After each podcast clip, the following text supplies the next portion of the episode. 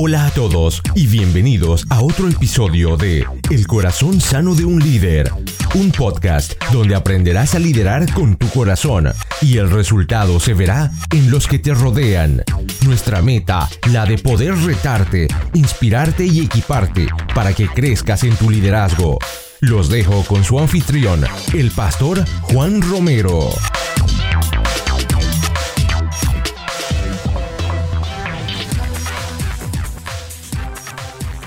Hola a todos y bienvenidos al episodio número 95 de este su podcast El corazón sano de un líder donde creemos que equiparnos no es opcional, es vital para nuestro crecimiento personal y el resultado se va a ver en las personas que nos rodean. Desde la ciudad de Calgary en Canadá le habla su anfitrión y su servidor Juan Romero. Gracias por acompañarnos en este episodio, gracias por estar aquí de nuevo y si me, me acompañas por primera vez, gracias a ti por habernos elegido. Quiero también, ya que estoy dando en medio de dar las gracias por todos lados, darle las gracias a las personas que me han compartido en las redes sociales, que me han compartido con sus amigos, que me taguean en Instagram o en Facebook, en donde me dicen eh, lo que el episodio ha hecho en sus vidas. Así que gracias por tenerme en cuenta.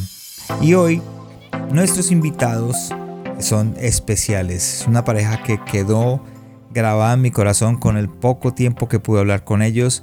Nuestros invitados son Raúl y Betty Mesa, fundadores de Promesa Marketing Group, y son una excelente pareja, como lo he dicho, y ellos han encabezado el marketing y la promoción de algunos de los eventos religiosos más importantes de la costa oeste. También Betty eh, se encarga de promover y representar a varios artistas cristianos muy conocidos, así que muy atento a lo que vamos a hablar el día de hoy porque con ellos, junto con Raúl y con Betty, tocamos el tema del marketing, del mercadeo, la diferencia entre ese mercadeo empresarial y ese mercadeo en la iglesia y de la importancia de tener un plan de mercadeo para nuestra empresa, para nuestro ministerio y, por qué no, un plan de mercadeo para la iglesia. Así que vamos con nuestra conversación.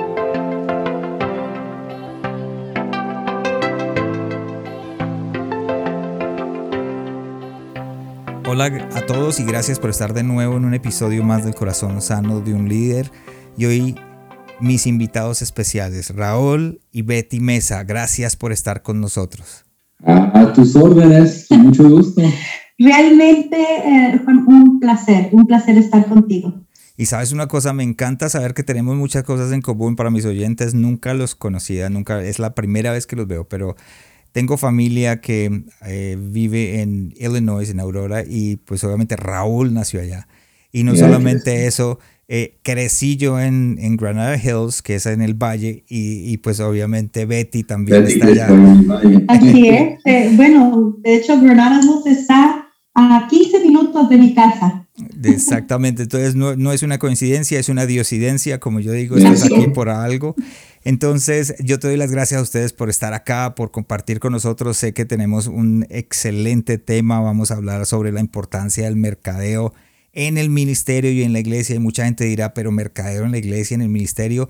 Y vamos a hablar de eso un poquito, las necesidades que, que es eso, cómo como pastores vamos a poder implementar el marketing en la iglesia.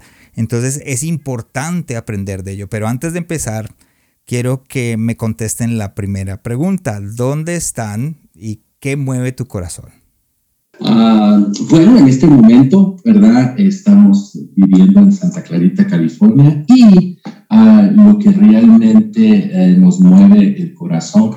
Yo particularmente tengo carrera como enfermero de cuidados intensivos, llevo casi 30 años uh, ejerciendo eso, especialmente en tiempos de COVID. Ha sido un tiempo de mucho aprender, de mucho amar, mucho orar ah, y tratar de ser ese apoyo tanto para los pacientes, los familiares, tanto como nosotros enfermeros, porque pues no todos, ah, desafortunadamente la gran mayoría, ah, no tienen esa relación con Dios, no tienen esa esperanza, entonces viven el temor. Y este, obviamente los pacientes cuando están súper enfermos también, y a Dios nos ha tenido ahí, nos ha permitido. Y lo que me encanta de poder trabajar como enfermero es que, por lo menos aquí y en muchos otros lugares, a tiempo completo se considera tres días. Trabajamos 12 horas diarias y se considera tres días en, tiempo completo. que significa que me restan cuatro días a la semana para descansar y hacer nada como rey, ¿verdad? Para seguir la pasión. Y eso fuera cierto, y es cierto para varios otros, pero no para personas como nosotros que tenemos llamado, que tenemos corazón de emprendedor, que siempre estamos llenos de ideas que queremos destacar y todas esas ideas tienen que ver con mejorar la situación tanto nuestra como las personas que amamos. Y en este caso, nos sentimos llamados para hacer una, ah, una alianza, para hacer una asistencia a los pastores y a los ministerios, a la iglesia local. ellos tienen el llamado de pastorear y, y, este, y eso requiere mucha energía y tiempo y no tienen tiempo para especializarse en otras cosas en las cuales nosotros hemos especializado, que particularmente es mercadeo y nos enfocamos en la comunidad hispana. ¿verdad? Y mercadeo pues significa muchas cosas. Sí, ahorita vamos a hablar acerca de eso un poquito. Eh, Betty, ¿qué mueve tu corazón?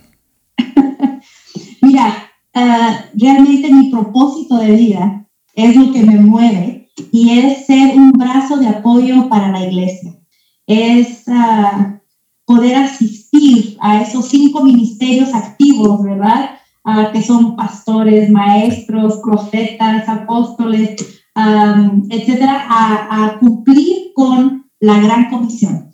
Y, tenemos muchos años uh, sirviendo a la iglesia, haciendo un apoyo a la iglesia, no únicamente aquí en California, donde es mi centro, mi núcleo, pero realmente eh, en los últimos cinco años Dios me ha permitido uh, poder salir de mis cuatro paredes, ¿verdad? Y también de mi ciudad, de mi estado, uh, de mi país y poder también colaborar con iglesias en América Latina. Así es que lo que me mueve el corazón es servir a Cristo y servir a la iglesia. Dijiste, Raúl, dijiste que trabajas tres días, pero durante la pandemia te tocó trabajar los cinco, los seis días. en veces sí, en veces sí, en veces en vez de 12 son 16, 18 horas, um, porque pues desafortunadamente eh, los pacientes llegaron al hospital y a la misma vez uh, muchos enfermeros que estaban cerca de retirarse vieron esto como seña de retirarse temprano. Y hicieron bien en el sentido de que muchos de ellos ya estaban mayores y, uh, y este, tenían una alta potencial de poder enfermarse gravemente. Pero eso nos dejó a varios de a nosotros uh, con menos manos uh, para manejar lo que yo digo que yo nunca he servido en, en, la militar, pero siempre considero que COVID fue mi guerra, porque sí se requiso todo lo que teníamos, a conocer el enemigo, tratar con el enemigo que viene siendo el virus y, el efecto que tuvo el virus, horas largas, animar a gente, un movimiento tremendo, ¿no? Ah, entonces, sí, esos últimos dos años sí, sí se requería mucho de, nuestra parte. Y como dices, fue como una batalla el día a día, el poder ver las cosas que entraban, lo que salía. Me imagino que eso fue eh, duro para ti, para, tu, para, para lo que estás haciendo, pero sabes una cosa, te admiro y te felicito por lo que haces y por lo que hiciste y te doy gracias delante de, todo el mundo en representación de aquellas personas que, como yo, que tuve COVID, pues a mí no fue tanto, pero muchos atendieron. Entonces te doy las gracias de parte de todos y yo sé que, que, que hiciste un buen trabajo. Quisiera hablarles y preguntarles, obviamente, tengo que empezar por Betty. No, no quisiera como que separarlos, pero tengo que empezar por Betty. Porque Entonces, las chicas primero. Las chicas primero, y tengo que, tengo que respetar, ¿cierto? Eh, Caballero, gracias. para poder eh, entrar en el tema del mercadeo, em, hay algo que hay en tu pasión que ha sido la comunicación. Eh, desde muy joven empezaste a trabajar en comunicación y, lo llevas en la sangre. ¿Cuándo comenzaste a sentir esa pasión por la comunicación? Bueno, por la comunicación, como dijiste, desde pequeñita. Ah, para, eh, ha sido interesante porque ah, en el momento que yo estaba en el pico de mi carrera, en una emisora, una cadena de radio aquí en, en ah, el condado de Ventura, en la ciudad de Camarillo, Radio Nueva Vida, estaba como, uh, estaba como productora del programa matutino, el, el, Morning Show, ah, también era la voz de la mañana, o sea, que era el talento, ah, también estaba como programadora de música y también la promotora de eventos.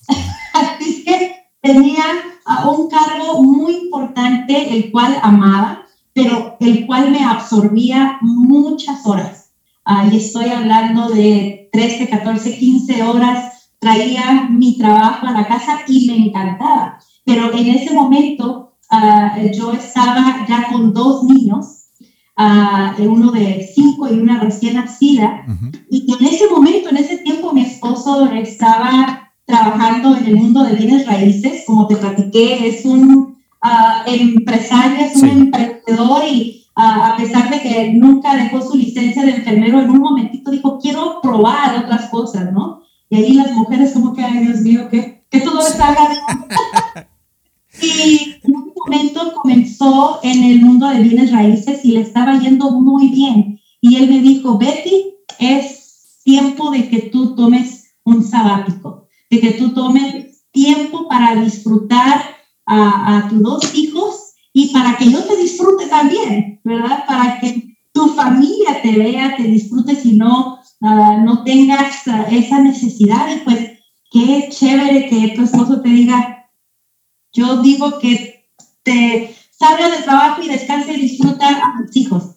Y en ese momento podíamos, entonces Ah, bueno, me empecé a preparar, aunque me dolía en el corazón porque yo realmente amaba lo que hacía, amaba este ministerio que casi laboré 10 años ahí, 9 años para ser más exacta, y, pero sí sentí de parte de Dios, oramos, pedimos oración, uh, nos profetizaron, o sea, sin que nadie supiera, o sea, que todos los comprobantes que pedíamos a Dios, las confirmaciones se nos fueron dadas. Y es cuando yo decidí ya salir de la radio. Pero qué interesante, ah, Juan, en el momento que yo estoy ya planificando mi salida, uh, en la radio, una de los uh, clientes de la radio, por así decir, um, era una señora elegante que estaba trabajando para una empresa, una agencia de marketing. Okay.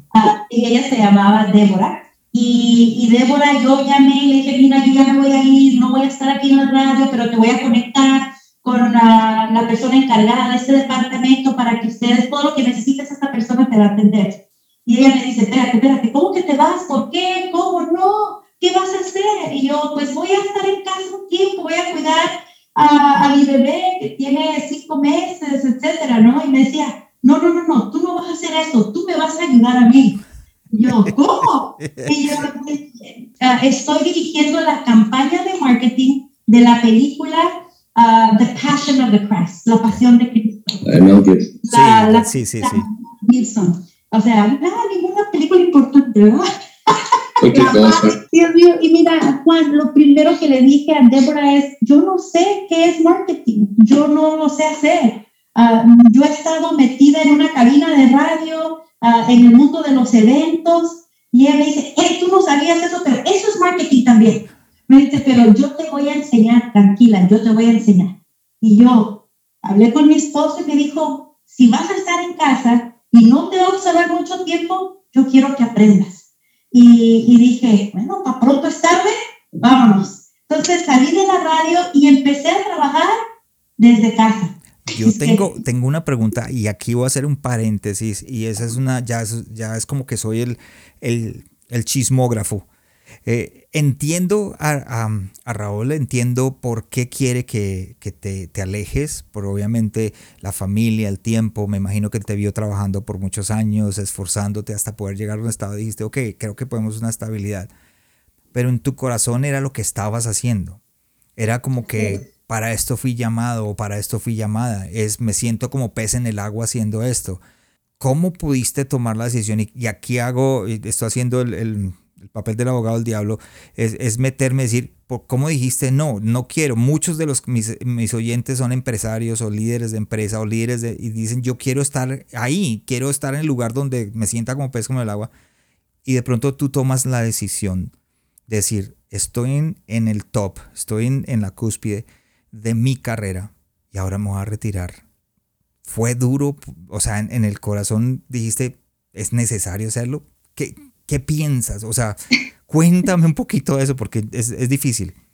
Mira, la verdad que sí fue muy difícil, muy difícil, uh, porque como te dije, amaba lo que hacía, pero tuve que verme a través del espejo de mi esposo, porque a pesar de que amaba lo que hacía, también estaba tomando, uh, en inglés se dice taking a toll on me, physically, mentally, emotionally, o sea que me estaba afectando Uh, también las largas horas, eh, el estrés también de lo que hacía y, y esa, um, ese tug of war, ¿cómo se dice en español tug of war? El que tenía el trabajo en un lado y a mis hijos y a mi esposo en otro y, y me sentía como que estaba en medio y que me estaban jalando por las dos, uh, las dos vías, ¿verdad? Los dos lados. Y, y, y él me tenía que convencer, o sea, me tuvo que decir, tú no lo ves, pero yo soy, yo soy tu esposo y yo veo uh, que, que, no estás bien. O sea, que, no estaba saludable. Que no este, que, que estaba, estaba, llegando a un punto donde me estaba afectando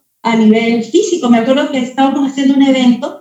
Uh, obviamente soy el tipo de persona que tomo todo como tiene que estar perfecto, tiene que estar bien, y uno no lo ve. A veces cuando está en, en ese movimiento y está dentro de ese círculo, no puedes ver de otro ángulo porque tú estás caminando, corriendo a 100 por uno y no puedes parar a ver. Y, y pues fueron muchos años, como dije, casi fueron nueve años uh, de estar ahí 100% y me decía, uh, yo te veo, yo me acuerdo que llegaba a la casa y yo no quería que mis hijos se durmieran, porque los quería ver, quería jugar con ellos. Uh, y ya eran las 8 o 9 de la noche y, y mi esposo, los niños tienen que estar dormidos a las 8 y yo a las 8, es uy, todavía está el día, no, no, no, déjalos un poquito más. Bueno, yo los manipulo. Hasta la fecha. Hasta la fecha, normal, en mi familia somos muy nocheros, Juan, ¿qué te puedo decir? Pero yo no quería que se durmieran porque yo quería pasar tiempo con ellos, uh, yo quería verlos jugar, y bueno, ya nueve, nueve y media, diez de la noche, y me dice mi esposo, no, y yo, bueno, entonces yo empecé a extrañar a mi esposo, a mi familia, y me miraba y decía, sí, cierto, esto no es uh, lo que Dios quiere. Primero es mi casa, ante todas las cosas, ¿verdad? Primero Dios, por supuesto, a uh, mi casa y, y, ya después lo demás. Y sí estaba cansada, exhausta. Entonces, al ver todo esto, miraba también mi mamá, todos me decían, no, mira, tómatela más tranquila. Y dije, bueno, tengo que escuchar el consejo de, de, de muchos y de los sabios. Y eso fue. Eso era lo que iba a decir. Qué importante escuchar a nuestro cónyuge eh, a cónyuge, perdón, porque él ve otra, tiene otra perspectiva de lo que estamos viviendo. Raúl, quiero que me cuentes no, no lo que viste, sino lo que sentiste. Porque una cosa es decir, ah, es que yo vi esto, vi aquello y esto, sino lo que sentiste al decirle, tengo que decirle que lo que ella más ama está afectando nuestro matrimonio. Es que más que nada sentía frustración. Y la frustración venía porque en muchas ocasiones yo veía el trabajo que estaba haciendo y veía cómo, cómo se estaban aprovechando. Yo sentía que se estaban aprovechando de su talento y de su tiempo. Entonces, como esposo, uno, uno defiende a su esposa a morir y lo último que uno quiere es que alguien se aproveche de ella. Entonces, eso fue un tiempo donde dije yo, ¿sabes qué? Es tiempo porque era, era nueva en esa área ella y ella de, decía sí a todo mundo. Los pastores, porque ella era voz de la mañana, decía, ¿sabes qué? Necesitamos una anfitriona para esta fecha. Sí, pastor. Necesitamos, y la gente llamaba. Entonces un día le tuve que decir, amor, yo sé que no te das cuenta, pero cuando tú le dices sí a esas personas, le estás diciendo no a tu esposo y a tus hijos de ese tiempo. es fuerte, es fuerte, pero es real. Y yo pienso que cuando dice Raúl, que, que él sentía que se estaban aprovechando. E, es más que nada del tiempo de uno, la Biblia nos dice que tenemos que aprovecharlo bien y, y, administrarlo bien. Y yo pienso que yo, ah, pues mucho más joven, fallé en ese aspecto porque uno piensa que, que, uno puede ah, servir a todos, pero las prioridades definitivamente, pues uno las tiene que alinear y eso fue el momento que yo tuve que alinear mis prioridades y mi familia eh, era la prioridad, mi salud, ¿verdad? Uh, y, y, podía yo servir al Señor en muchas otras áreas. llegó el momento donde yo tuve que poner mis prioridades en orden y ese fue el momento. Qué consejo tan tremendo. Y si tú me estás escuchando y estás pasando por alguna situación así, qué bueno es que escuches a tu cónyuge o tengas el consejo de los sabios, de las personas que te ven desde afuera. Es importantísimo. Gracias Raúl, gracias Betty por compartir eso, eso tan espectacular de tu corazón.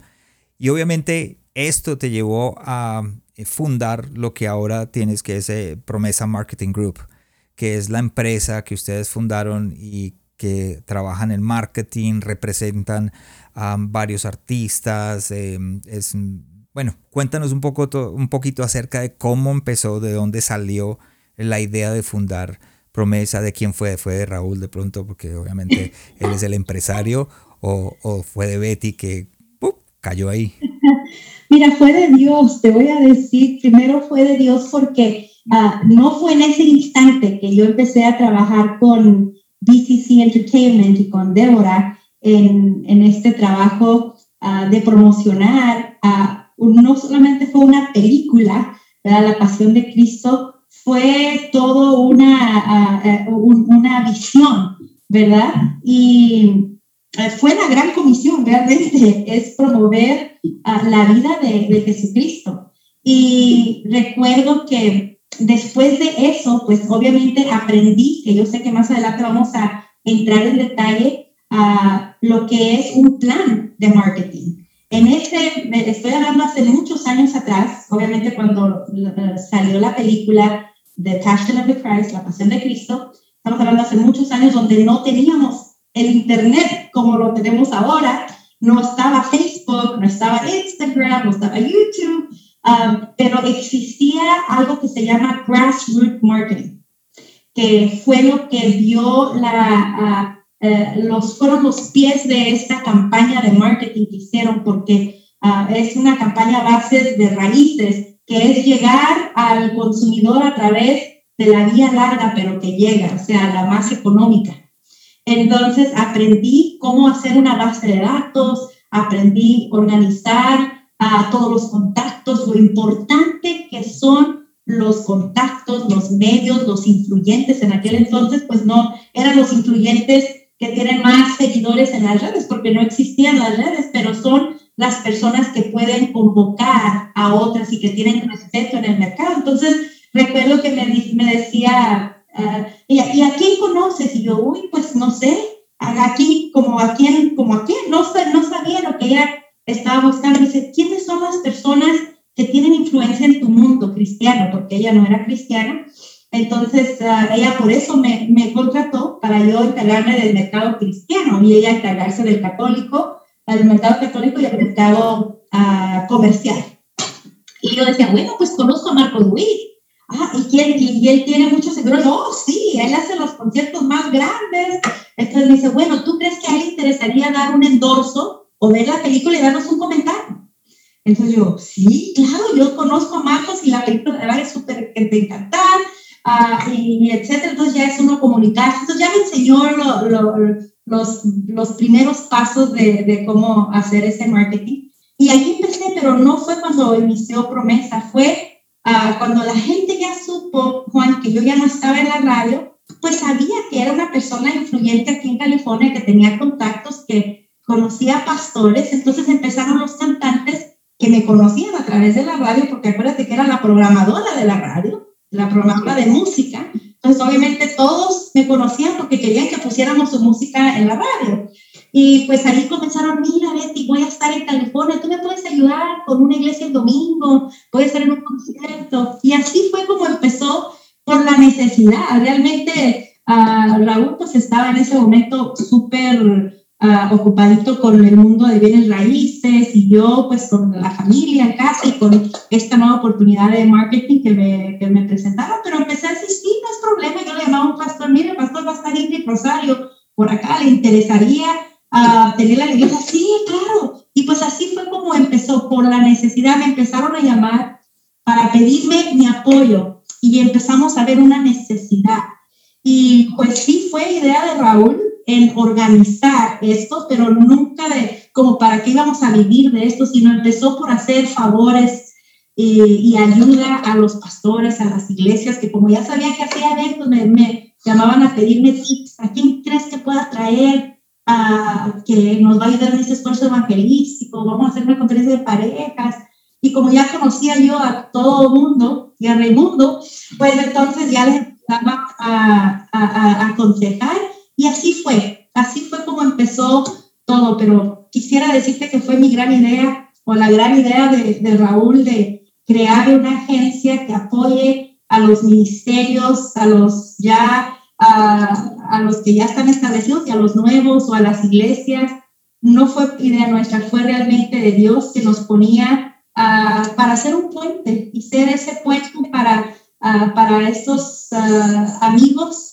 Fue como todo empezó ya Raúl para organizarnos un poquito mejor que, que fue el que dijo, bueno, vamos a tener que crear un nombre y, y, hacerlo las cosas bien, porque es algo que hemos tratado. No, no, no hemos sido la, el tipo de agencia que, que se abre. Es más, nunca hemos promocionado nuestro trabajo, sino que ya no podemos con el trabajo que tenemos y sido un poco más selectivos. Uh, apenas ahora que estamos ya con un equipo es que estamos empezando a decir ofrecemos servicios, pero realmente hasta el momento nunca, nunca lo hemos anunciado o promocionado, sino que apenas ahora es ya de salir de, de, donde estamos para crecer y ofrecer más recursos y servicios a, a, la gente que lo necesita. ¿Qué me podrías decir de marketing? Porque muchos dirán, y a mí me pasó algo y les voy a contar algo, y, y ustedes que hablan eh, de marketing, uh, yo estoy en liderazgo y a veces me invitan a iglesias a hablar sobre liderazgo por Zoom, hago algunas uh, clases de liderazgo pero alguien les hablé acerca de jóvenes, cómo alcanzar jóvenes, ¿verdad? En la iglesia. Y, y, alguien dijo, bueno, eso es como, le dije, es como el marketing. Entonces me dijo, sí, pero es que en la iglesia no se usa el marketing, ni en el ministerio, ni en las cosas de Dios deberíamos pensar en marketing. Eso es de Coca-Cola, es de Pepsi-Cola, de, de otras cosas, pero no tienen que ver nada con nosotros. Eh, simplemente si hacemos las cosas bien, Hechos dice que Dios dará la añadidura. Entonces no necesitamos de... Pero en tu experiencia, ¿tú crees que ese marketing eh, puede ayudar a nuestro ministerio, por ejemplo, en el caso mío o alguien que está empezando, la iglesia, el pastor que dice, no, yo no hago marketing? En lo que has vivido, ¿qué crees que ayuda muchísimo el marketing? Pero mira, eh, mucha gente, particularmente en el círculo uh, religioso, eh, ve la palabra marketing como, como que es una venta. ¿verdad? Uh, y pues en nuestro círculo no se usa eh, eh, que marketing es vender. El, el mercadeo, como lo llaman. El mercadeo es vender algo, pero realmente no es vender algo, es promover algo. Y aunque la iglesia eh, quizás lo ha ignorado, siempre ha usado el marketing uh, para poder promover los servicios. O sea, de una persona a otra, el que una persona diga, vengan, es un tipo de marketing porque es promover, es, uh, la gente va a decir vender, pero es uh, usar maneras creativas, audiovisuales o, o, de otra forma para poder presentar una idea.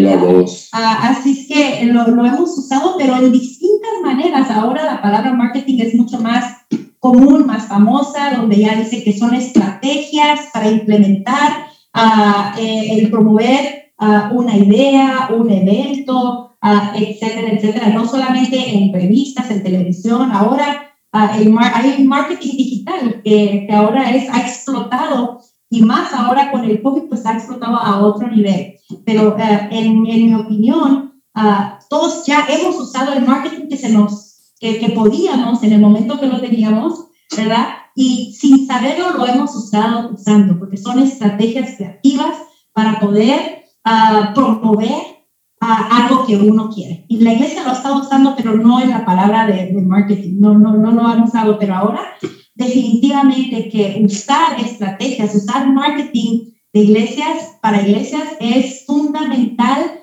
uh, para poder dar a conocer lo que cada iglesia está ofreciendo a la comunidad.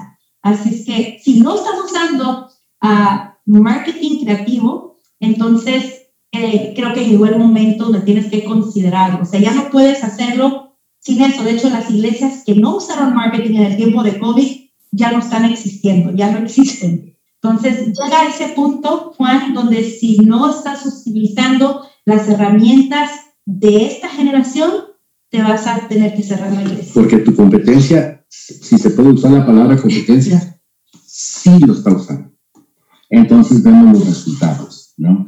Y, lo interesante es que ahora sabemos que la televisión era del diablo. En los 50, 60 predicaban, era del diablo. Y de repente... El cajón del diablo. El cajón del diablo. De repente tenemos estaciones cristianas proclamando la palabra.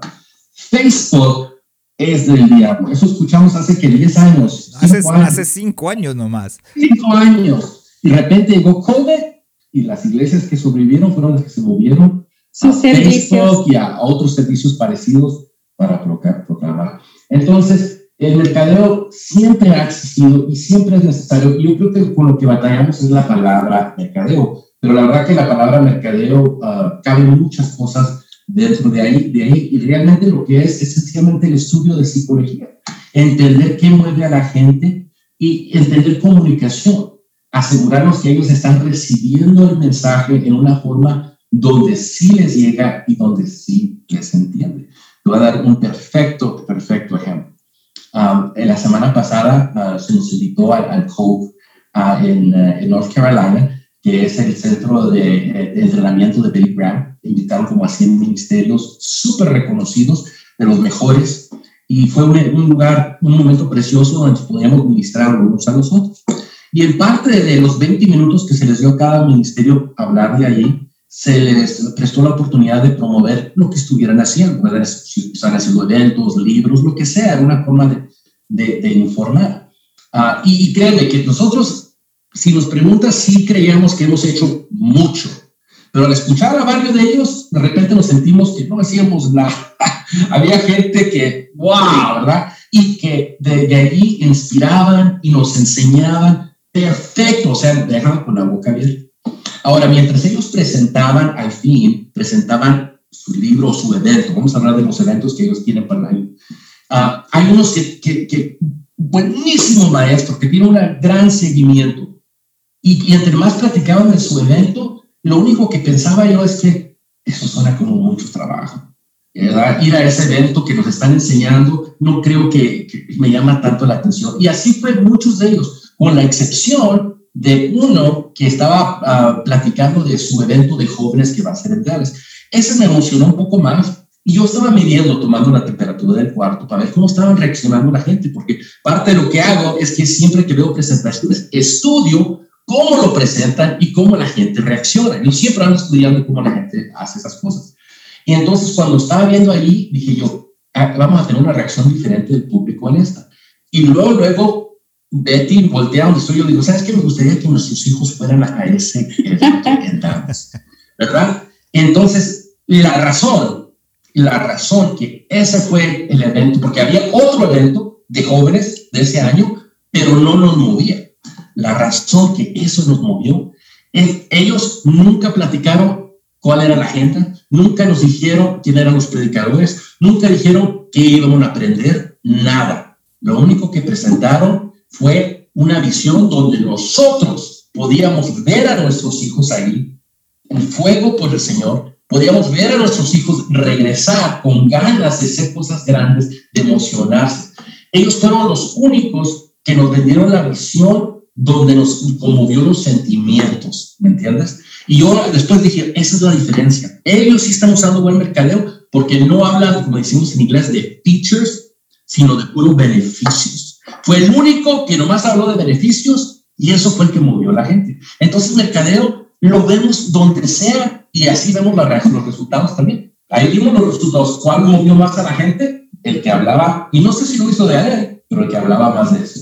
Y sabes que tienes toda la razón porque muchas personas, el simplemente hecho de tener un grupo en casa, una célula o grupo familiar, como le quieras llamar, y el hecho de que invites a alguien o hagas un flyer, con la invitación a la célula, ya estás haciendo mercadeo, ya se está haciendo marketing y, estás cayendo en lo que de pronto no dirías, no, yo no, no voy a hacer eh, mercadeo porque es de la iglesia, pero sí, eh, estás usando una herramienta que es el flyer para poder decirle, como tú lo dijiste, voz a voz, ¿no? lo que habla las personas para atraer a otra. Entonces, excelente eh, ese ejemplo que diste, Raúl, acerca del mercadeo.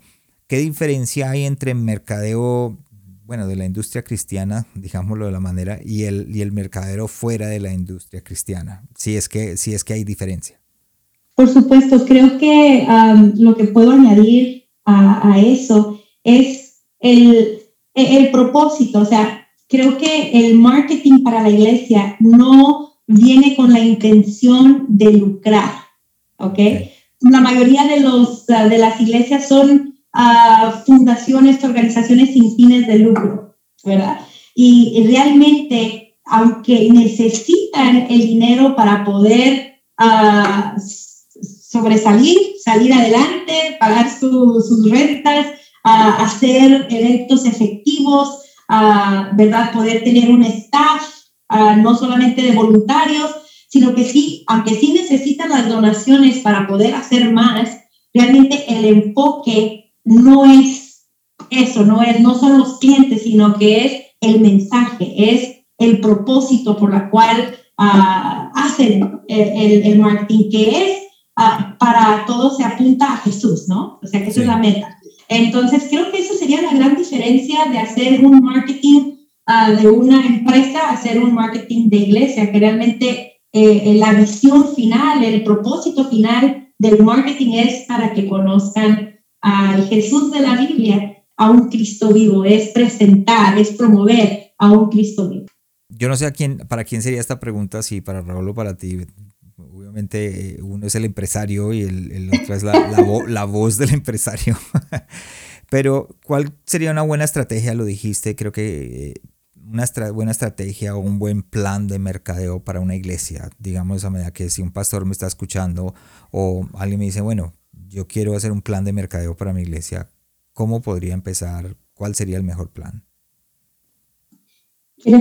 voy a comenzar, pero voy a dejar que tú lo termines. Ok. okay. Um, mira, uh, lo más importante es que la gente sepa que existe la iglesia y que lo haga de una forma donde la gente lo interpreta que tienen realmente las puertas abiertas. ¿okay?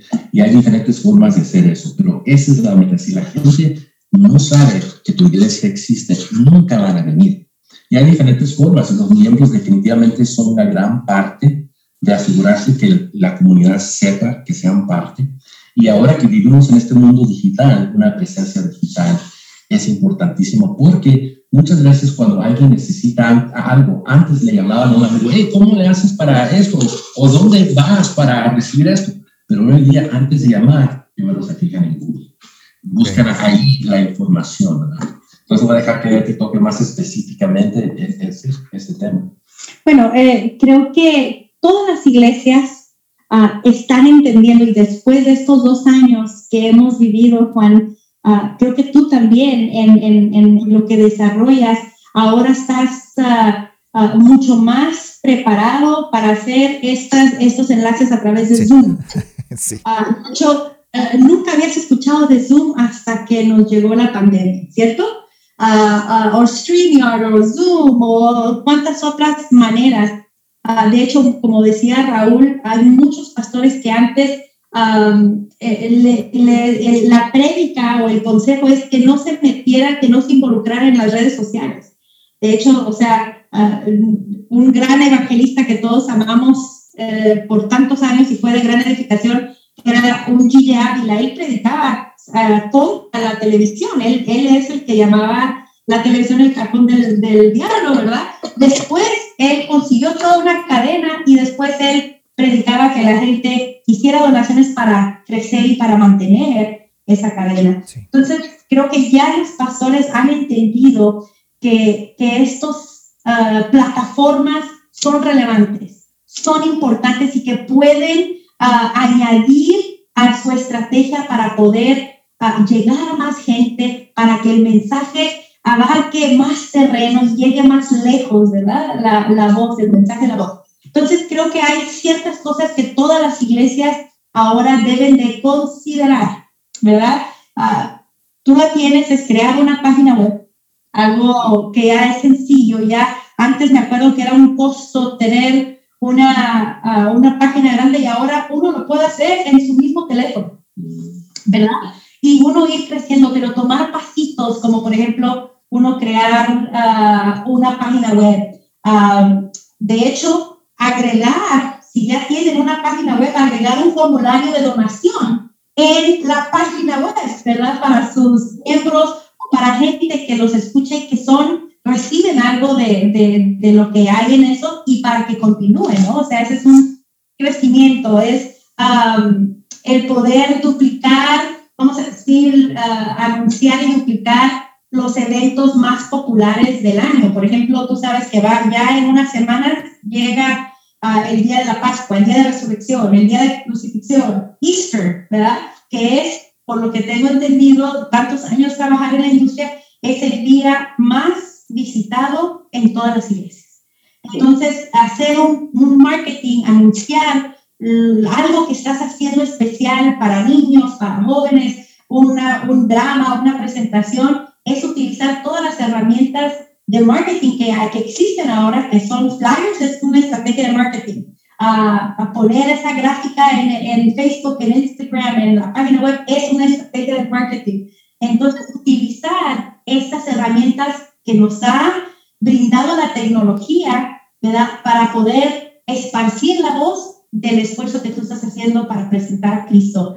Así es que uh, esa es otra cosa, uh, participar en eventos comunitarios, uh, que los pastores se pongan pilas y que ya no solamente sea que la gente tenga que entrar a la iglesia para presenciar la iglesia, sino que la iglesia salga de las cuatro paredes, paredes y sea iglesia en la comunidad.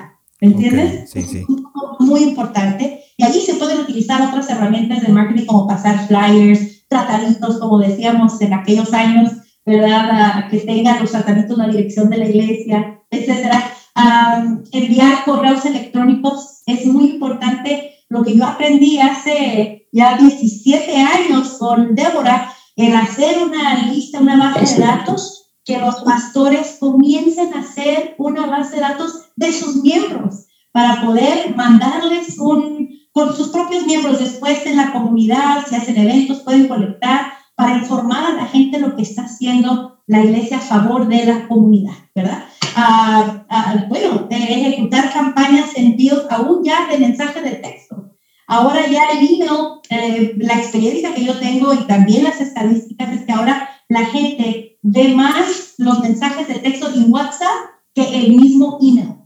De hecho, la gente ahora está viendo más los mensajes que, tienen por Facebook Messenger que los mismos emails. Entonces, sí, ahora tenemos que empezar a implementar uh, estas otras nuevas uh, estrategias para comunicar.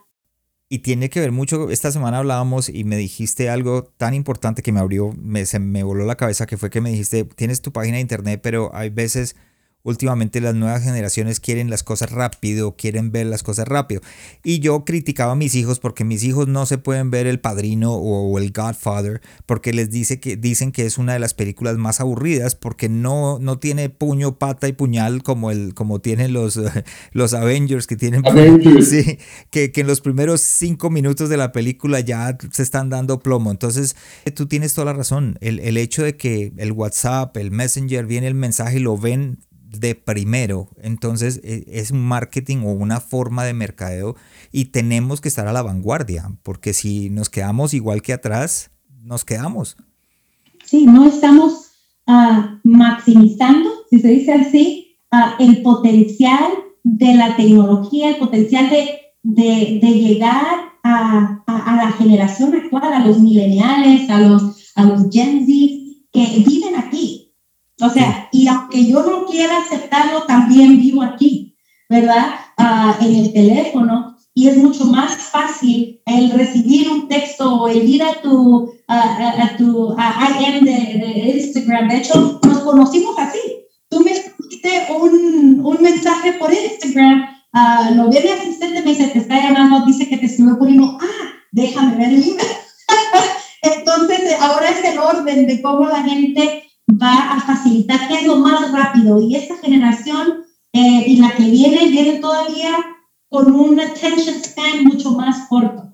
Uh, por ejemplo, a mí me encanta uh, leer, por ejemplo, todos tus artículos que yo los estaba viendo, me encanta porque veo el detalle, la excelencia, el profesionalismo con el que lo haces. Entonces, yo lo valoro porque yo hago lo que tú haces también. Y a mí me toma mucho tiempo, yo creo que un poquito más que tú, porque no es mi, uh, mi fuerte, pero es mi pasión, ¿no? Entonces hay una gente que tiene mucha más facilidad de, así como tú y otros amigos que tengo, por ejemplo, Vladimir es también extraordinario en, en, en, editar y todo eso, y a mí me encanta hacerlo, pero me va a tomar dos veces más tiempo que ustedes. Pero me encanta leer algo que esté bien hecho. Uh, pero sí, yo te decía que eh, en unas partes trata de cortarlo porque ahora las estadísticas nos dicen que la atención de, de, esta generación es mucho más corta y ya uno sabe, llega al punto. ¿Cuál es el punto? No me des todo esto, dame, ¿verdad? No me des ni el appetizer ni el póster, dame eh, el fuerte ya. Entonces, uh, tenemos que saber nadar en estas nuevas olas y en este nuevo mar que, que pues no tenemos otra opción. We're here and we're here to stay y Dios nos ha hecho a todos para un tiempo como este, un tiempo sin precedentes y creo que uh, juntos podemos hacer mucho más. Así que un marketing estratégico unido podemos llevar ese mensaje a mucho más Porque uno está limitando el alcance del mensaje no usando estos vehículos. Tú nunca sabes cuando alguien, una cuñada le hable a, a, otra, a otra hermana y le diga, mira, tengo este problema, no sé qué hacer, y la persona dice, pues yo tampoco, pero ¿sabes qué? Escuché algo, leí algo, déjame mandarte el enlace. Y de repente una canción que alguien escribió, una predicación, un mensaje, un post, de repente brinca de la persona original que le encontró a otra persona y tú ya no estás limitando tu alcance. Cuando llegaron las profecías de que vas a alcanzar el mundo, o se vas a aplicar por todo el mundo, ahora es súper fácil de hacerlo. O sea, sí es una realidad, pero cuando uno no usa estas herramientas, está limitando su mensaje y el potencial de las cuatro paredes, ¿verdad? Y el mensaje es mucho más grande que cualquier cualquiera de los Exacto. Y algo mencionaste a Vladimir, aquí hago el, la propaganda, si quieren eh, escuchar el episodio número 92, el de Vladimir lo pueden escuchar y hacer, habla acerca del marketing digital o de lo que es la, el, el, mundo digital para aquellos. Pero ustedes tienen razón, porque el, los jóvenes, como, como iglesia tenemos que hacernos las preguntas, ¿cómo alcanzamos los jóvenes? Y los jóvenes es donde están nadando en este momento, es en las redes, en el WhatsApp, en el Messenger. Entonces están usando el método de cómo llegarle a los jóvenes. Y, es, es. una estrategia importantísima. Y de hecho, que voy a hacer un paréntesis, los grandes networks, como por ejemplo Univision, Telemundo, o sea, uh, que son medios de comunicación, ¿verdad?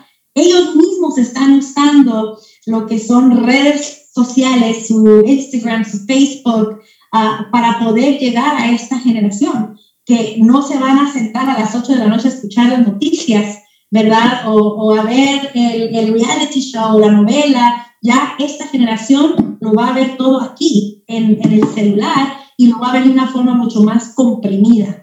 Entonces, uh, uh, todos aún, los mismos medios de comunicación, han tenido que trabajar estrategias de marketing para poder eh, llevar su mensaje a, a, mucho más gente. O sea, a pesar de que son eh, los canales más importantes aquí de Estados Unidos de habla hispana, han tenido que salir de su propia influencia para poder llegar a más gente.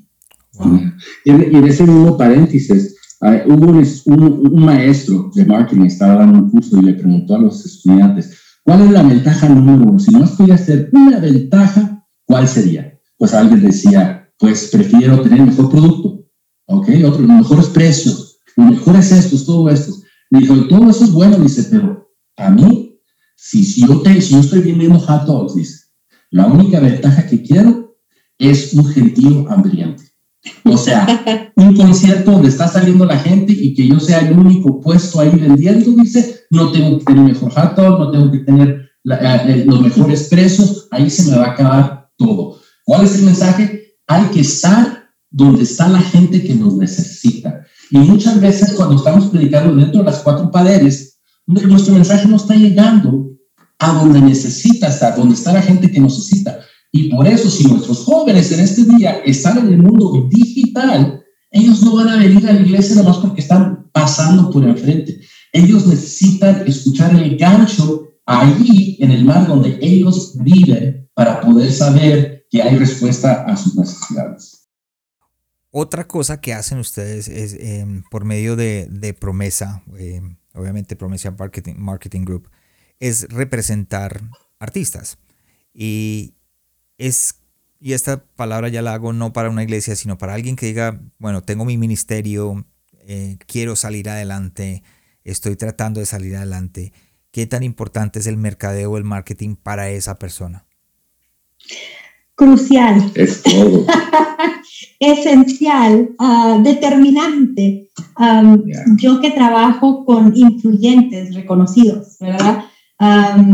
Que ya están en, en, estas plataformas, ya están uh, con 20 millones de seguidores, ¿verdad? Un tercer cielo, 20 millones de seguidores. Uh, igual todos hoy en día están trabajando en estrategias para poder presentar su música, ¿verdad? Su producto, en este caso, si lo quieres así decir, su, su talento ¿verdad? en cómo ellos presentan a Dios, porque lo saben hacer a través de la música, que la música cristiana lleva el mensaje de esperanza, de salvación, es música inspiracional, música cristocéntrica. Entonces, todos están utilizando estrategias ah, de, marketing digital para poder hacer llegar a su mensaje y su música a más gente.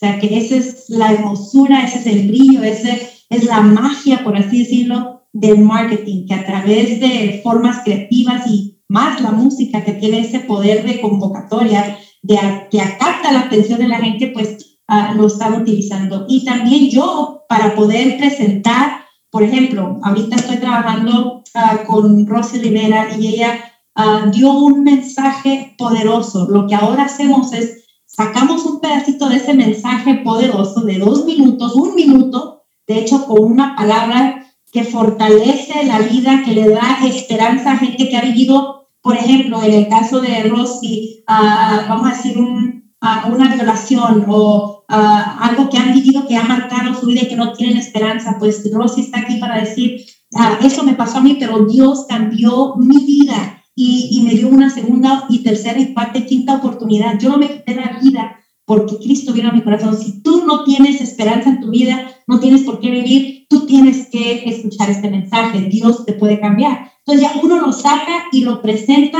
se vuelve viral y ahora la gente está siguiendo para ver qué fue lo que cambió la vida de Rosa. Entonces todo el mundo está ahora utilizando los Reels, que son los más populares, Stories, Reels, TikTok, todo para poder presentar. Todo eso son ganchos, uno que lanza al mar, todos esos ríos, todas las cosas cortas, porque tú no puedes cambiar la mayoría de veces. Una persona no se cambia con una presentación de un minuto, dos minutos, ¿verdad? Ellos necesitan más palabras, necesitan más entrenamiento, pero nunca lo van a recibir si no primero no agarran. Son impactados. con el gancho y luego entran a un lugar donde pueden recibir lo que necesitan. Sí, gracias. Raúl, gracias Betty por acompañarme en este episodio. Ya estamos llegando ya al, final del episodio. Eh, sé que podríamos... que apenas estábamos empezando. Estamos, tenemos mucho por hablar. Yo creo que de pronto vamos a hacer más bien una cita para otro episodio más adelante, porque creo que quiero hablar con ustedes acerca del matrimonio, cómo pudieran ustedes trabajar juntos como esposos para poder alcanzar lo que tienen que, lo que Dios quiere, quiere alcanzar por medio de ustedes y son un buen testimonio. Entonces quisiera hacerle la invitación oficial para otro episodio más adelante. Y, nos, nos encantaría, mira, una de, ah, nunca nos hemos promovido como conferencistas, uh, pero ha sido tan interesante que en estos últimos uh, dos años, muchos pastores, amigos, colegas, nos han pedido ir a sus iglesias y compartir un poquito de nuestra historia. ¿Verdad? No solamente eh, como pareja, pero también cómo lo podemos lograr en el mundo de los negocios, ¿verdad? Cómo, quién hace qué, qué parte. Y yo te puedo decir aquí un paréntesis que estamos hablando de, de empresarios, de negocios. Yo, yo te puedo decir que ah, yo sé que mi esposo es uh, la cabeza, no solamente de mi hogar, ¿verdad? pero también de este esfuerzo que hacemos de marketing, de promover, de, de apoyar, porque yo sé mis talentos y sé sus talentos. Y en una pareja tienes que saber cuáles son tus áreas fuertes. Por ejemplo, si, si la mujer tiene una capacidad de números y de administrar números, entonces que ella sea la persona encargada de los números siempre y cuando los dos estén, sepan exactamente lo que, en dónde están posicionados económicamente, ¿no? En el caso de nosotros de promesa, uh, yo soy, uh, haz de cuenta, yo sé que él es un jefe, puede ser jefe, pero yo soy la mejor empleada. Yo si tuviese un trabajo como siempre los he tenido, I could be the employee of the month every month. I'm a good employee. Yo sé trabajar, sé ser dedicada, uh, no, no, no, no juego con mi tiempo, hago lo que tengo que hacer, entonces yo soy disciplinada en eso, yo sé hacer el trabajo, ¿verdad? Y mi esposo es muy bueno para mandar. es muy bueno para, para ver las cosas y tiene esa facilidad de, de crear ideas y de, y de asignar trabajo. Es que yo veo la the big picture, la foto grande y pongo todas las piezas en su lugar para que, para que se pueda lograr y ella lo ejecuta. Y volvemos al, al, principio, cada uno tiene una perspectiva diferente y se complementan de acuerdo, inclusive para la empresa, no solamente en la casa, porque siempre lo, como que lo hablamos sobre matrimonios, pero se nos olvida que la empresa también funciona de la misma manera, ¿no? Y sabes que yo tengo altas expectativas de gente que trabaja con nosotros, nuestro equipo, porque así como yo doy mi 100%, aunque es en nuestra empresa, y yo le doy mi todo, you know, yo quiero ser ese employee of the month for, for our business. Uh, y espero eso mismo de todos mis otros empleados y la gente que trabaja con nosotros, porque yo sé lo que, el trabajo que se requiere, ¿verdad? Entonces, Raúl es, por ejemplo, la, la, persona que elige los proyectos que vamos a trabajar, uh, lo, el costo, el todo. Entonces, él se encarga de eso y yo me encargo de, de trabajar, de honrar, de, de, de hacer todo el legwork y de asignar a mi equipo a, ayudarme a, a lograr a cosas grandes, ¿no? So, eh, ha sido muy interesante, pero también en la casa entendemos, por ejemplo, yo entiendo muy bien que la Biblia nos ha dicho que los dos serán uno, ¿verdad? Entonces es una cuenta de banco, es una agenda. Yo lo tuve que aprender por las malas, porque yo decía así a todo y decía, eso significaba decir no a mi familia, y tuve que aprender que no era mi agenda y la del esposo, es una agenda porque somos uno en Cristo y somos una, un matrimonio. eso para otra oportunidad. sí, sí, sí, no, vamos a dejarlo para, para la otra. Llegando, llegando, de pronto esta es, es, una sorpresa para, para Raúl, porque pues obviamente yo le mandé el email a Betty, pero vamos a llegar a las preguntas finales y no sé si te preparaste, pero aquí las envié y pues aquí las tengo. La primera, de los hábitos que tienes diariamente, ¿cuál es el que más ha afectado tu liderazgo? Yo el hábito que realmente me ha afectado más es hacer ejercicio, creo o no. Uh, hago 20, 30 minutos todos los días. Eso cambia mi forma de pensar, mi forma de sentir, uh, y eso me ayuda muchísimo.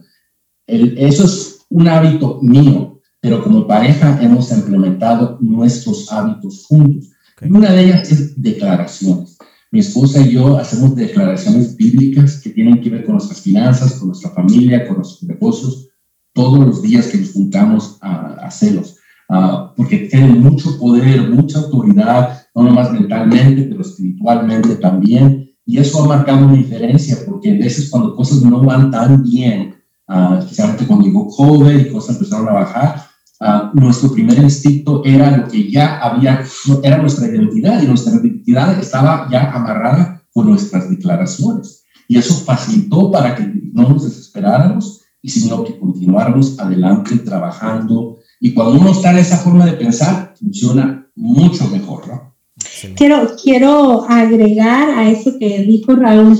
Um, hace, yo creo que unos seis años, Raúl fue a una conferencia, le encanta ir a las conferencias y le encanta invertir en conferencias porque sabe que va a salir con muchas más ideas. Entonces, uh, estamos recomendando a toda la gente que nos está viendo a través de este, este podcast que por favor busquen educación, no solamente cristiana, de finanzas, para que ustedes puedan salir con más recursos e ideas que pueden implementar. Inviertan en sí mismos. Sí, estas declaraciones que dice Raúl que hacemos, tenemos haciéndolas hace seis años. Él trajo, él allá en una conferencia aprendió de, de estas declaraciones, compramos el libro y, y, las juntos las leemos. De hecho, ya en inglés ya las tenemos memorizadas uh, porque las tenemos haciendo muchos, muchos años. Entonces, son declaraciones bíblicas, ¿verdad? Que dicen,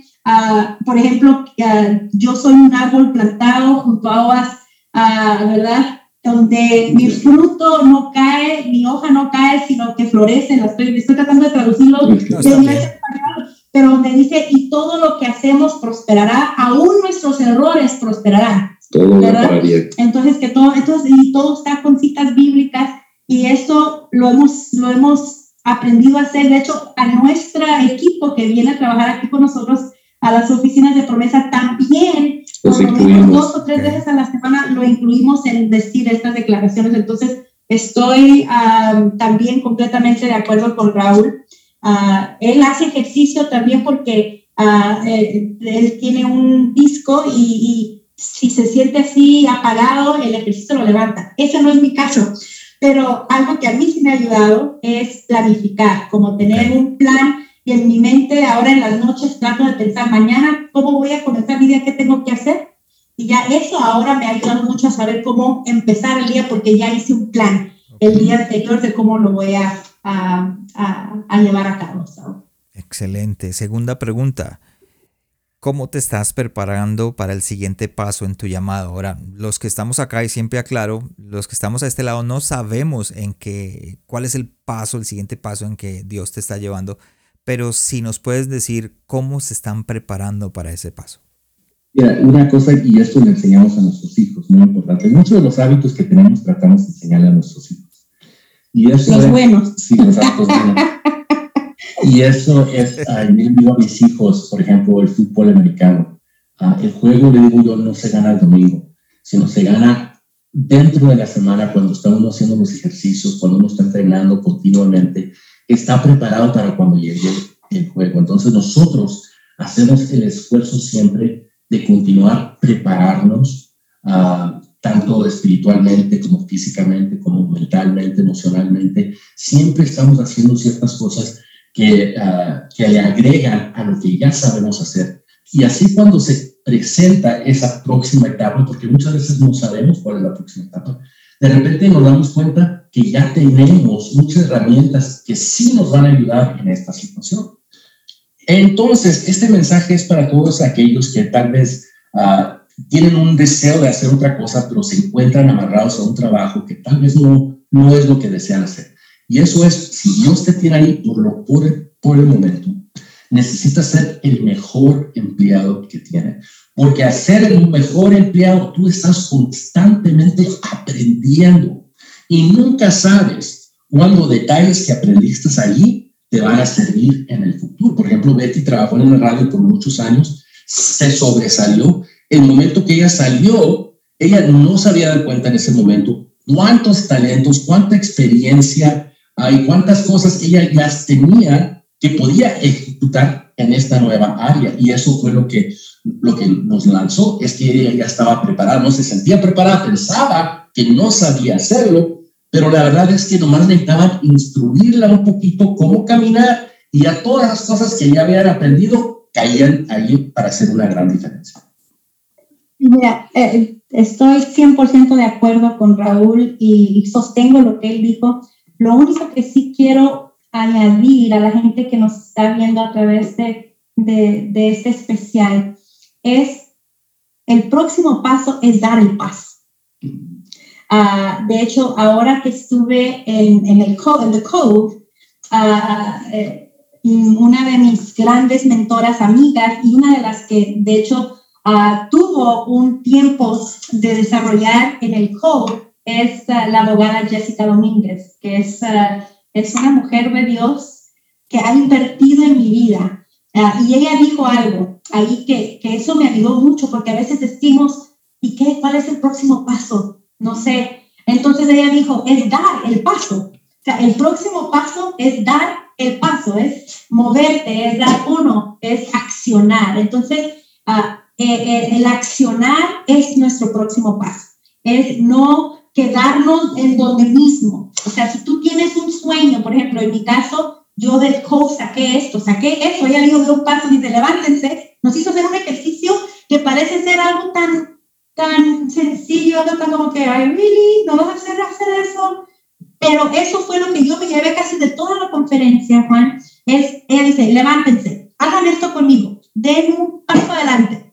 Entonces todos, muy obedientes, nos levantamos y dimos un paso adelante. Dice, así de sencillo es es levantarte y accionar. Entonces, ¿cuál es el primer paso? Es dar un paso, es accionar hacia tus metas. Y eso es algo que este año yo puse por práctica. Hace más de 10 años tenía un sueño de hacer un programa interactivo. En aquel entonces yo pensaba que iba a ser radio o televisión nada más, pero ahora que tenemos el mundo del Internet, es más allá, ya no es únicamente radio, que se llama el Centro Cristiano. Y pensamos que iba a ser hace 10 años, pero este año dije, tengo que dar ese paso. Entonces lo hice y ahora estoy camino a, a, realizar uno de mis sueños. Entonces, ¿cuál es el siguiente paso para todos nosotros y para ti, Juan? También te lo digo, es dar el paso. Es no tiene que ser perfecto porque si no, nunca vas a tomar ese paso. Yo soy de aquellos que me lanzo y luego ahí, ahí, más o menos aprendo, ¿no? Y fallar y darme a toparme y luego buscar la solución y, dar la vuelta. Entonces, si uno espera a saber todo, a tenerlo perfecto, nunca llega ese paso. Sí. Gracias por compartir, excelente consejo y espero que los que estén tomando nota hayan tomado las notas espectaculares porque esto es, para esto está el podcast, para esto está para que sirva de herramienta lo que ustedes tienen en su corazón, les sirva de herramienta a alguien en algún momento, en algún lugar que escuchen este podcast. Se hace mañana, se hace la otra semana, se hace en un año, pero que les sirva de herramienta. Gracias por compartir. Eh, tercera pregunta, ¿cuál fue el último libro que leíste o el que le recomendarías a otros líderes o a mis oyentes? A mí me encanta leer, yo tengo muchos libros en mi mente. Ah, yo leo en inglés, entonces la mayoría son en inglés hay uno sencillo que se llama uh, Do the Work y me encanta, es corto, al punto, sencillamente te, te habla de las resistencias que vas a encontrar y que tienes que esforzarte para, para hacer el trabajo y salir adelante, me encanta. Uh, me encanta, oh my gosh, me encanta mucho, me encanta el libro de, um, de este soldado donde dice You Can't Hurt Me, que se trata de alguien que ha sobresalido de diferentes situaciones Ah, y son ejemplos de personas que sencillamente, como dice mi esposa, toman el siguiente paso a pesar de la situación en la que vives. Siempre hay forma de salir adelante. Todos esos libros me, me, inspiran a mí y realmente me, me animan a aprender y a, continuar. A mí me encanta leer. Yo leo dos libros al mes, por lo menos, trato de leer. bueno, de mi parte, por los últimos hmm, seis, siete meses he estado editando un libro ah, de inglés a español. Ah, y justo es el libro de mi esposo. es, es, el libro de mi esposo que trata sobre sus experiencias. Buenos gustos tiene esta mujer. Soy buena empleada, así es que tengo que pero uh, he estado, pues obviamente lo he leído vez tras vez, uh, como nadie, he leído ese libro. Uh, entonces, ese es un proyecto que ya he, he trabajado seis meses en traducirlo bien, pero ahora mismo estoy leyendo Dios no está enojado contigo, que lo tenía aquí a la mano, de la doctora Maribel López, que la tienes que conocer. tengo el placer de trabajar como productora invitada del Club 700 hoy, de CBN. y conocí a, la doctora Maribel a través de, eh, este, de este programa de televisión que se los recomiendo, es increíble. Y, y, ahí ella habló un poquito acerca de este libro y me lo mandó hace un par de semanas, así que ya estoy casi por terminar el libro y me encanta, la verdad. Así que ahorita en eso. Es que he estado con el libro de Raúl y ahora estoy leyendo el libro de la doctora María. Winning the War in Your Mind de Craig Rochelle. Me encanta, es más, tomé ciertos capítulos y dice que mis hijos lo leyeran conmigo, porque no nomás habla de, de lo negativo que uno piensa, pero siendo él un pastor, realmente aplica todos los principios bíblicos de cómo pensar, cómo tomar captivo esos pensamientos negativos que hablan contra la existencia de Dios y cómo hacerlo alinearlo a la voluntad de Cristo. Y este es primeramente científico lo que él está enseñando y es bíblico y espiritual lo que él está hablando. Entonces es un gran, gran libro que, que me toca en todos sentidos. Excelente. Y para aquellos que de pronto van conduciendo, de pronto están escuchando el podcast mientras hacen ejercicio y no pudieron tomar nota, en la página de internet del corazón sano un vas a encontrar el enlace a este episodio, vas a poder ver las notas, las conclusiones y los enlaces, no solamente a los libros que han recomendado, sino a sus páginas personales, a promesa, marketing, si quieren eh, seguirlos, si quieren aprender, es más, si quieren, dice, ¿sabe qué una cosa? Necesito que ellos me representen. Ahí va a estar el, el enlace para que puedan hacerlo. Pregunta número cuatro, ¿de quién o de qué estás aprendiendo en este momento? De quién estoy aprendiendo en este momento.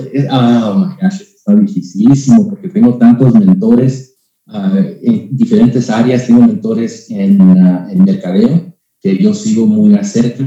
Uh, tengo otras personas que escucho. Les voy a ser sincero, cuando yo voy a trabajar en la mañana, pongo la, la radio Joe Austin. Okay? Yo escucho Joe Austin. Yo sé que hay unas personas que son muy controversiales sobre eso, que ve, pero la verdad que cuando yo lo escucho, él sí me ministra y me ayuda a alinear mi mente, ¿verdad? para tener un día preparado y listo. Entonces, eso es definitivamente uno. Estoy leyendo uno de un grupo de autores que se llama uh, Mama Bear Apologetics, que realmente tiene que es la, apologetics en lo básico, algo que me inspiró cuando estaba en la conferencia que estaban hablando de eso.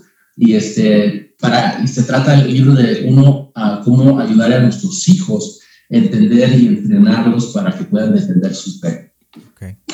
Ay, Juan, esa pregunta, o sea, me puede llevar unas dos horas porque uh, primero aprendo de esa gente que está cerca de mí, que estoy representando, ¿verdad? Uh, y mucha gente me ha dicho, tú puedes ser una chismóloga, uh, ¿verdad? De todo lo que está pasando en el mundo cristiano, todos los chismes, todo el paparazzi, Ah, porque pues estoy muy dentro de ese círculo. Pero créeme que con todos los con los que trabajo he aprendido cosas increíbles, buenas y malas, cosas que debo hacer, cosas que no debo hacer. Ah, y como son un gran grupo, pero una de las personas que sí ha estado muy de cerca de mí, que me, que me ha brindado de su tiempo, sin cobrarme el tiempo, y me manda, no solamente para mi salud, ¿verdad?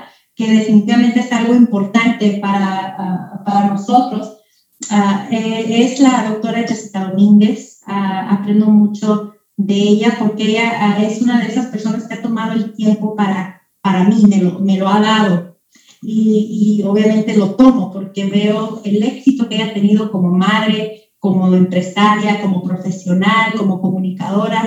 Así que me encanta tomar todo lo bueno y la Biblia nos dice Dice, examinarlo todo y retener lo bueno. Así que trato de retener lo bueno de todos. De hecho, ayer aprendí mucho de ti porque estaba viendo tu página web, estaba viendo todos los episodios, los podcasts y no pude, uh, no pude darle más tiempo porque tenía que ir a, un lugar, pero me quedé picada. Así que yo no sé cómo voy a hacer, pero voy a, a, a pasar días escuchando todos esos podcasts con tantos increíbles líderes que tienes, así que nos ha honrado a estar contigo y ser considerada para, para tu podcast uh, y esperamos haber sido de bendición.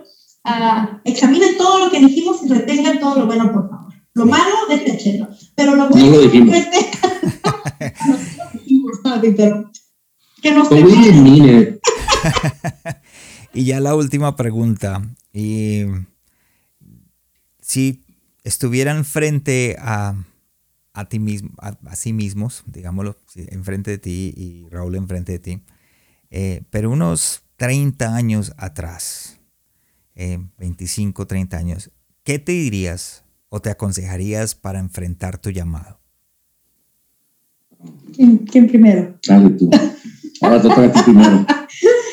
Um, mira, yo pienso que algo que yo me aconsejaría Ah, en 30 años o más adelante es, uh, no, no, no, no, no seas tan sensible, no tomes las cosas tan a pecho. ah, no, no seas tan, en, en, México hemos dicho, no seas tan sentida, ¿verdad? que la vida no es fácil, la vida es dura y la gente se equivoca y a veces la gente dice cosas que, pues, o que no quiso decir o que después se van a arrepentir o que no quisieron ser tan ofensivos.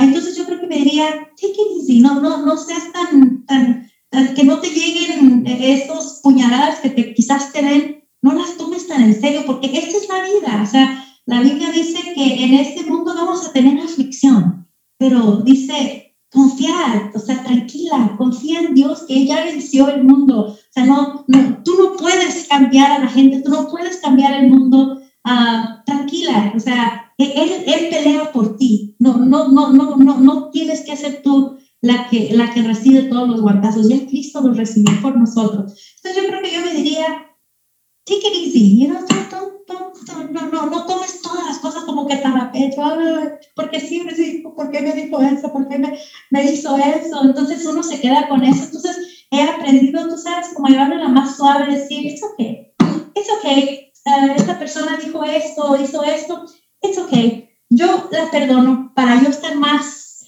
uh, más tranquila, a lo mejor ni lo quiso así, lo dijo, bueno, hay que darle a la gente, uh, como dice, um, the, the, benefit of the doubt. El beneficio, de la, el beneficio el de la duda.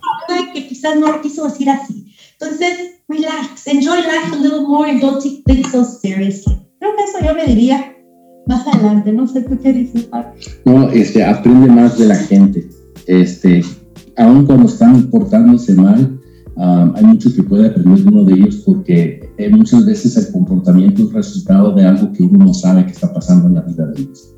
Entonces hay que tenerle paciencia a las personas y aprender, aprender, aprender, aprender de todas las situaciones en que estás, especialmente cuando las cosas van mal, hay que aprender, volver a construirme con pasos pequeños, crear hábitos pequeños nuevos, poco a poco, tomar el tiempo para concretar hábitos nuevos pequeños desde joven. Uh, realmente aprender a amar a la gente a pesar de, de su conducta tenerles compasión y amar, porque eso te va a ayudar a tener el cuero un poquito más duro contra personas, no te van a lastimar tanto y vas a sufrir tu menos. Perfecto, gracias eh, por esos consejos y ya llegando al final, siempre terminamos con la última pregunta. ¿Qué le aconsejarías a aquellos pastores o líderes que tienen duda acerca del marketing o del mercadeo?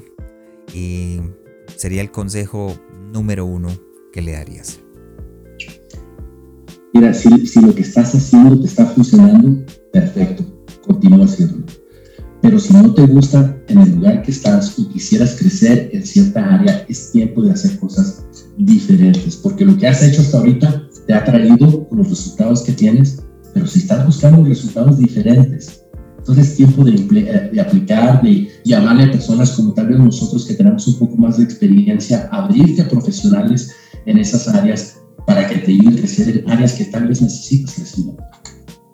Bueno, estoy 100% de acuerdo con Raúl y creo que voy a ser redundante eh, en, en, esto. Es el primer uh, paso es tomar el paso. Uh, take action, toma acción uh, y empieza a implementar estrategias que no has hecho, estrategias de marketing creativo para poder ganar a más gente para. O sea, toma el primer paso. Algo sencillo, pero toma el primer paso. Gracias Raúl, gracias Betty por estar con nosotros, por acompañarme en este episodio. Gracias por habernos acompañado esta semana en el corazón sano de un líder. Espero que lo que escuchaste el día de hoy haya sido de crecimiento para tu vida. Visítanos en nuestra página de internet elcorazonsanodeunlider.com donde podrás suscribirte en iTunes, Spotify, Google Play o en cualquiera de tus plataformas favoritas. También nos puedes seguir en Facebook y en Instagram como El Corazón Sano de un Líder y no olvides compartirlo en tus redes sociales. Les habló su anfitrión Juan Romero. Te esperamos la próxima semana y recuerda lo mejor está por venir.